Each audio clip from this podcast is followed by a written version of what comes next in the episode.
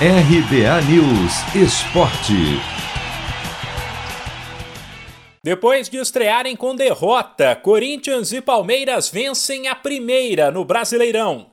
Neste domingo, pela segunda rodada em Minas, o Timão bateu o América por 1 a 0, gol de pênalti marcado por Fábio Santos. Já o Verdão, em casa, liderado por Luiz Adriano e Wesley, que marcou duas vezes, fez 3 a 1 na Chapecoense.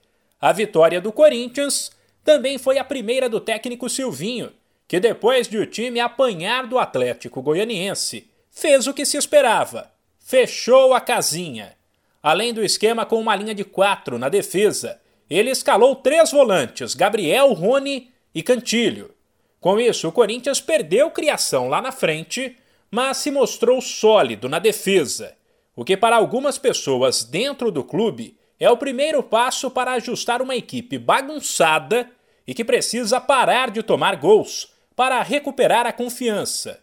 Depois da partida, Silvinho foi questionado sobre quando o torcedor poderá ver um Corinthians sólido e com um bom futebol, e disse não haver prazo, apesar de admitir que tem pressa. Quando se fala de tempo é, é relativo demais. Um, nós temos que buscar e acelerar todas as etapas possíveis. O campeonato é equilibrado, o campeonato é difícil muito competitivo, uh, forças igualadas, a diferença de uma vitória para uma derrota está em detalhes muito pequenos. E na verdade é o nosso trabalho dia a dia, como diz os demais treinadores da Série A, B, enfim. Nós temos que acelerar etapas, processos, encontrar peças. A gente, na verdade, trabalha contra o tempo. E não é simples porque a, a, a, os links do futebol o, o, é, são, são bastante complexos. E a gente tem que estar tá buscando, independente do tempo. Você pode estar seis meses num clube, um ano, ah, os desafios são praticamente os mesmos. Já pelos lados do Palmeiras, o destaque foi o oposto: a ausência de um volante.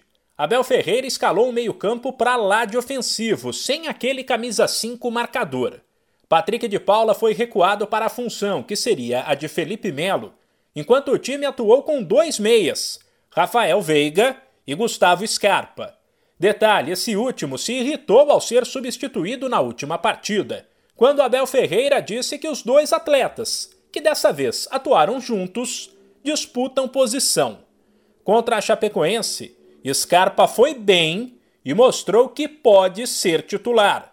Resta saber se o esquema será mantido, uma vez que Abel Ferreira admitiu que só foi ousado assim na escalação por saber que o Palmeiras era melhor que o adversário. Nós acabamos no último jogo no CRB com o Patrick na posição de 5, médio mais de, equilíbrio. Sabemos que não é a posição dele, embora com bola nos dê muita saída, mas quando no processo defensivo para fechar à frente dos dois zagueiros tem mais dificuldade.